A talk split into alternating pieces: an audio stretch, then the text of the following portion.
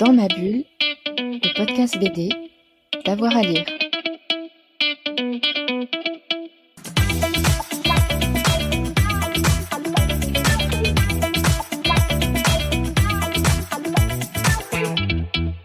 Bonjour à tous et à toutes, bienvenue dans ce nouvel épisode de Dans ma bulle, votre podcast 100% BD avec avoir à lire. Aujourd'hui, je me fais un petit plaisir en invitant un vieux copain.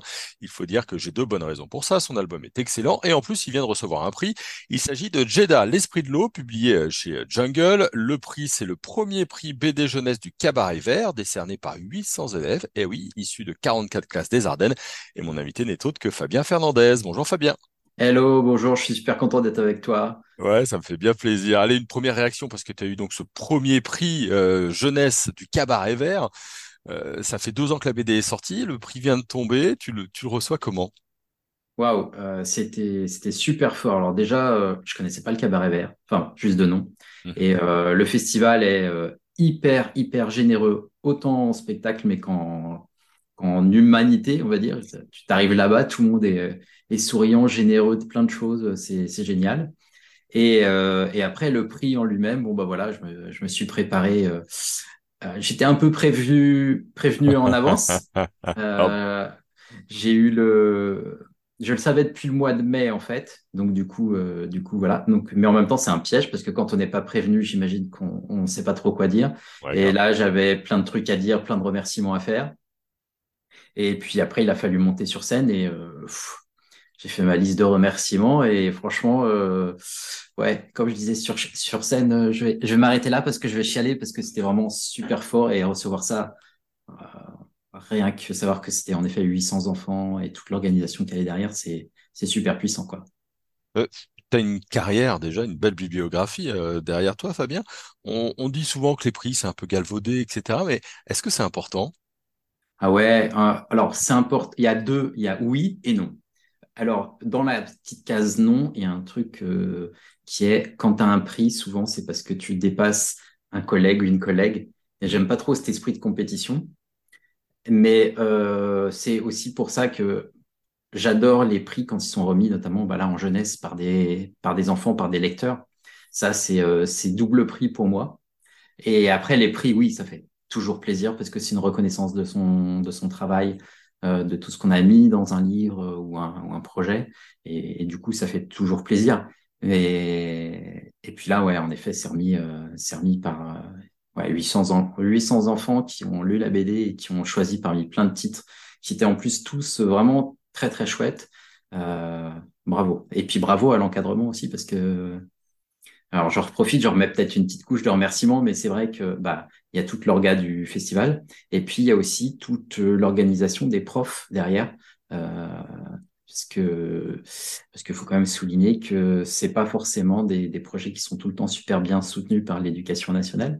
Donc bravo à l'énergie des profs et, et des élèves, quoi. Ouais, parce qu'il y a quand même 44 classes à synchroniser, organiser, c'est c'est toujours un, un gros, Ouais, gros euh, boulot. C'est une histoire qui est parue il y a deux ans, j'imagine que tu l'as conçue un petit peu avant, euh, qui est dessinée par euh, Nicoletta euh, Migaldi, une artiste italienne publiée chez Jungle. Est-ce qu'on peut rembobiner un petit peu et puis tu nous dises un peu comment est née euh, l'histoire de Jeddah, l'esprit de l'eau? Ouais, alors Jeddah, euh, Jeddah, c'est né euh, donc euh, il y a trois ans en fait, euh, enfin un peu plus de trois ans maintenant. C'était c'était pendant les grands incendies qu'il y avait eu en Australie, qui avaient à à ce moment-là occupé pas mal de place dans les médias. Là, on est cette année, on est passé au Canada pour euh, le côté estival et incendie, enfin toutes ces catastrophes-là. Mais, euh, mais moi, ça m'avait pas mal, euh, pas mal se chamboulé de voir tout ça, de voir ces, euh, toute cette nature ravagée, ces animaux morts et tout ça. Et du coup, je me suis dit, mais mince, qu'est-ce que je peux faire? Parce que bon, on peut en- envoyer euh, un petit billet à notre mesure pour aider sur place euh, les actions humanitaires. Mais, euh, mais voilà, je me suis dit, il y a peut-être un truc à faire. Je me suis intéressé au sujet bah, de l'Australie, de l'écologie en Australie. Alors, c'est pas fameux parce que c'est quand même un des premiers pays qui a euh, privatisé l'eau et qui l'a coté en bourse.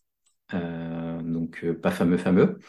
Et, du coup, évidemment, ça m'a ça m'a tiré sur les contes et légendes aborigènes australiens. Et, et voilà, en mélangeant plein de choses comme ça, c'est est née l'histoire de Jeddah, donc qui est Jeddah et l'esprit de l'eau parce que Bon, alors, c'est une quête un peu initiatique, mais c'est aussi, en, sous, en sous-couche, c'est un peu sur la thématique du partage de l'eau, quoi. Ouais, parce qu'il faut dire que c'est une jeune aborigène et malheureusement, dans son village, tout le monde subit une terrible sécheresse et elle va se mettre en route. Un petit peu. Euh, Jeddah, comment tu la vois, cette héroïne qui va se, se réaliser dans cette quête? Euh, comment je la vois? Tu veux dire au niveau caractère? Ouais, au niveau caractère, c'est qui pour toi, Jeddah Comment tu pourrais nous la présenter?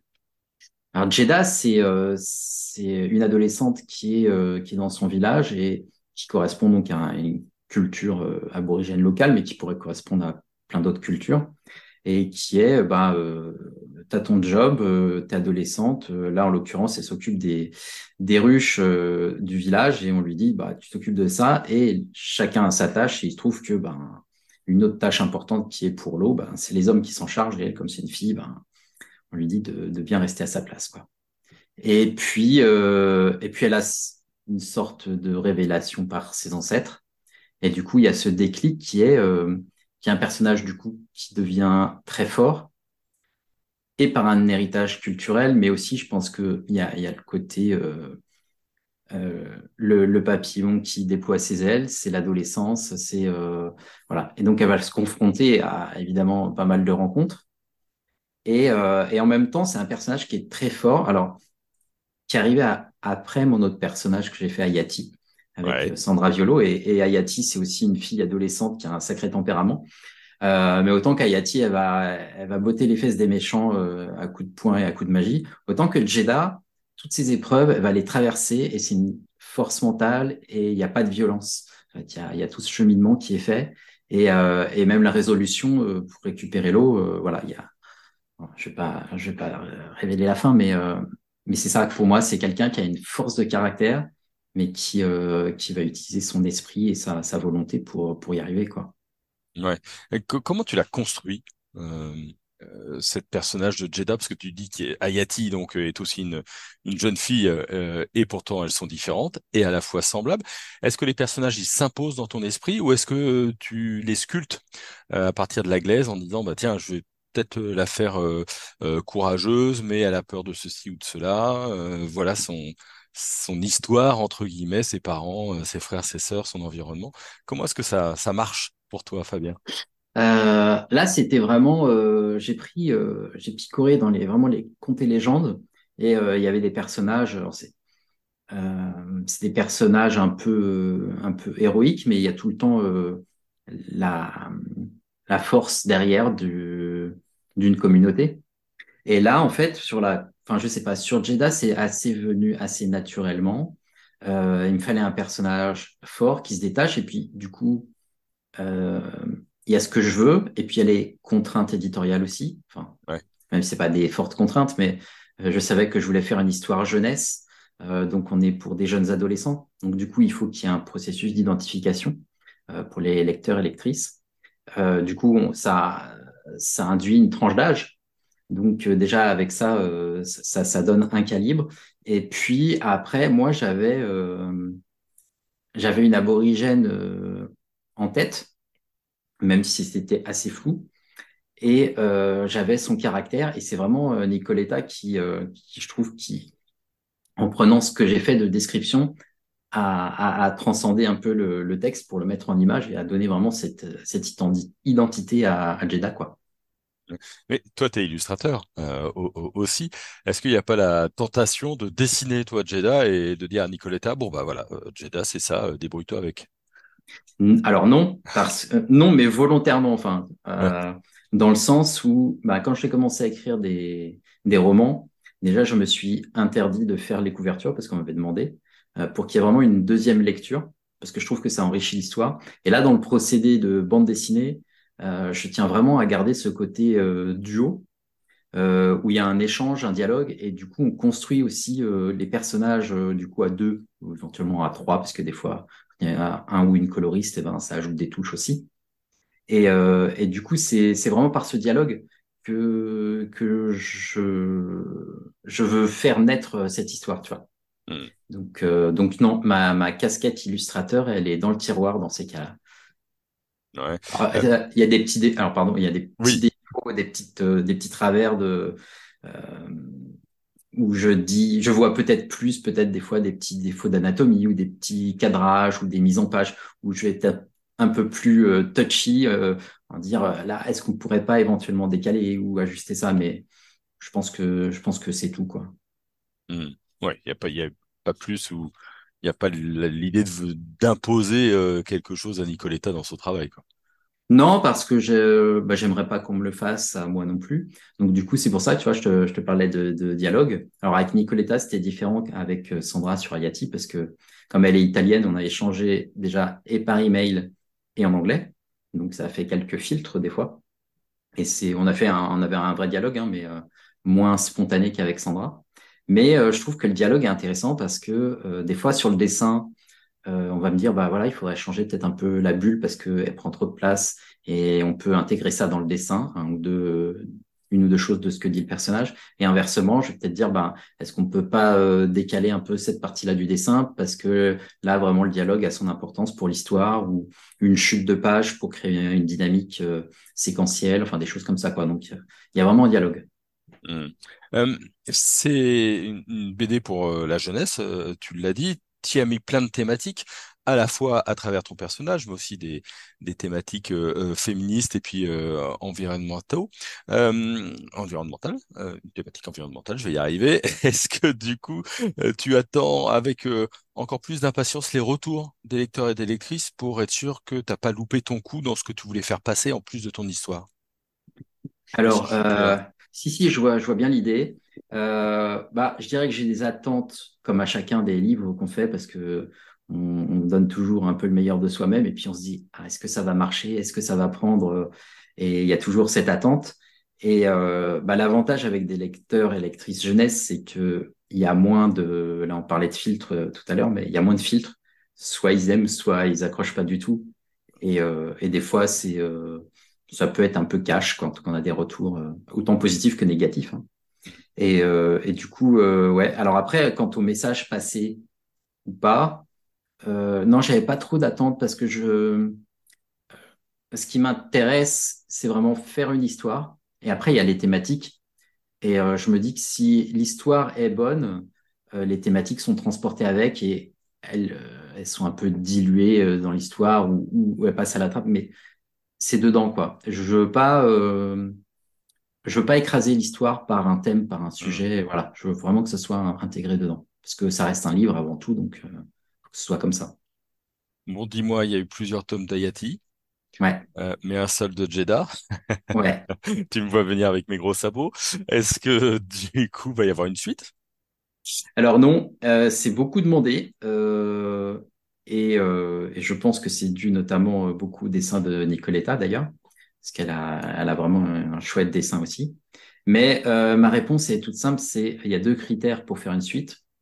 Un, une bonne histoire, et deux, des bonnes ventes, parce que d'un point de vue pragmatique, il y a l'éditeur qui, voilà. Donc euh, pour l'instant, les deux, je, je, ne les ai pas, dans le sens où les ventes ne sont pas mauvaises, hein.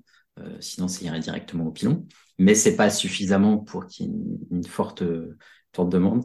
Et euh, même s'il y avait cette demande, de toute manière, pour l'instant, je préfère me dire que j'attends la bonne histoire parce que autant que Ayati a été pensé en série, autant que là, c'était un, un, unitaire et, je voudrais pas gâcher un tome 1 par un tome 2 qui soit une exploitation juste d'une suite comme ça.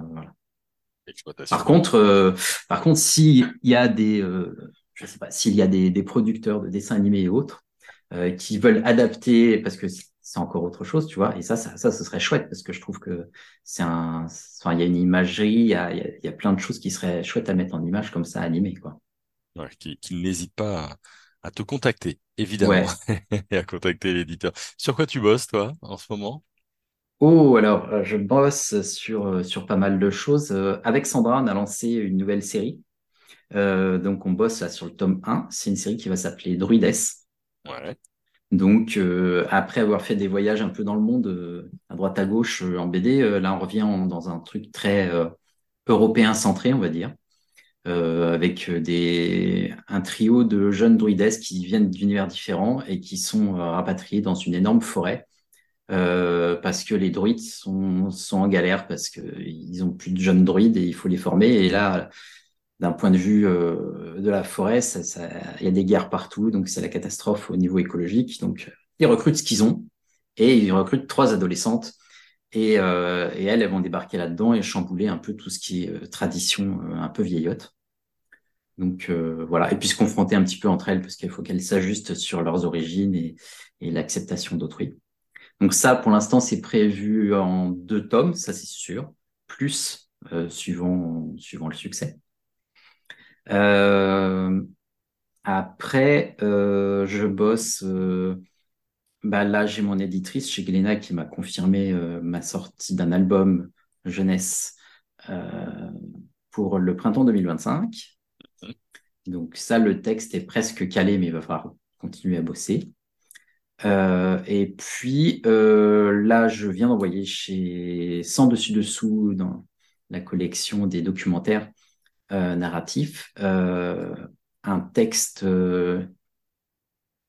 pour le, le livre. Alors, pardon, je reprends au début. On a sorti donc un premier livre sur Ramsès II. Il y en a un autre qui va sortir juste après sur les momies, et le troisième que je viens de normalement boucler plus ou moins, enfin, il reste des modifs, mais qui sera sur Cléopâtre. Euh, voilà, une belle, euh, une belle aventure aussi, parce que pas facile à traiter comme sujet, surtout pour les, pour les plus jeunes. Et puis voilà, bah après sur euh, sur dans le tiroir qui attend de, il y a un roman jeunesse et puis j'ai j'ai deux deux polars aussi, euh, dont un qui, euh, qui qui reprend un personnage d'une nouvelle qui a été euh, sélectionné euh, par euh, par le par Bipolar que tu connais peut-être. Voilà. Euh, donc voilà, j'ai repris ce personnage pour développer. Donc euh, Oh, voilà, génial. je suis en discussion de, de voir ce que ça va donner. Donc voilà, il y a plein de petits trucs à droite, à gauche. euh, et puis, euh, puis voilà, on va dire ça pour l'instant parce que sinon je vais, ça va partir dans tous les sens. Ouais, ça fait déjà pas mal, ça fait déjà Ouais. pas mal. Merci beaucoup, Fabien. Bah, merci pour l'invitation. Hein, et puis merci à vous de nous avoir écoutés. On vous recommande donc de lire Session de rattrapage euh, Jeddah, l'esprit de l'eau. C'est euh, chez euh, Jungle qui a en plus eu un prix, donc c'est vraiment l'occasion de redécouvrir euh, cette héroïne. Et puis nous, on va se retrouver très vite avec Dans ma bulle. On a un peu plus de 300 émissions désormais dans la boîte, donc n'hésitez pas à les fouiner pour passer un petit peu de temps avec nous et en bande dessinée. À très vite et à bientôt. Dans ma bulle, le podcast BD, d'avoir à lire.